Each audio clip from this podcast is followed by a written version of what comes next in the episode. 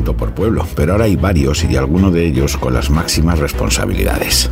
Uno de estos ha sido nombrado ministro de Cultura, que es tanto como poner de ministro de Transportes a alguien conforme con que los trenes ardan. Hay que ir acostumbrándose, dijo Oscar Puente, con una declaración de principios que es una amenaza extensible al resto del gobierno. Hay que acostumbrarse a que los narcos asesinen a guardias civiles, a que les esquilmemos con impuestos feudales, a que haya mejores barcos para ayudar a las mafias de la inmigración que a los vecinos de Barbate, a que no le ayuden con el ELA, a que prohibamos la agricultura. Y claro, a comer insectos, no ducharse, ponerse una inyección letal cuando moleste y a llamar madre a un militar de 1,90 con mejor arma que un francotirador checheno. La nueva normalidad que estrenó el visionario Pedro Sánchez tras confinar inconstitucionalmente a toda España para tapar sus retrasos con la pandemia es esto.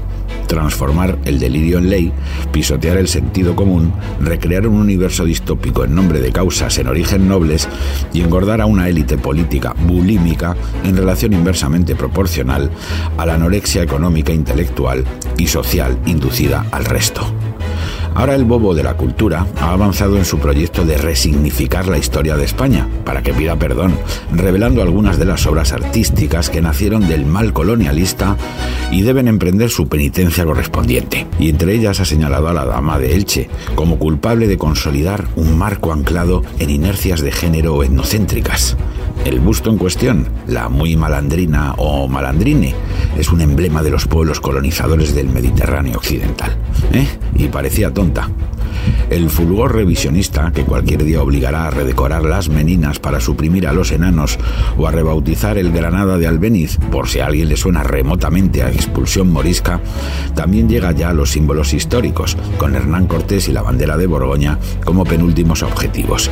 Del conquistador español poco puede alegarse. El muy salvaje, como le vino a definir la académica Mercedes Milá, perpetró la imprudencia de fundar el México moderno y librarlo de un sátrapa que ofrecía cada año a miles de seres humanos en sacrificio ritual a los dioses.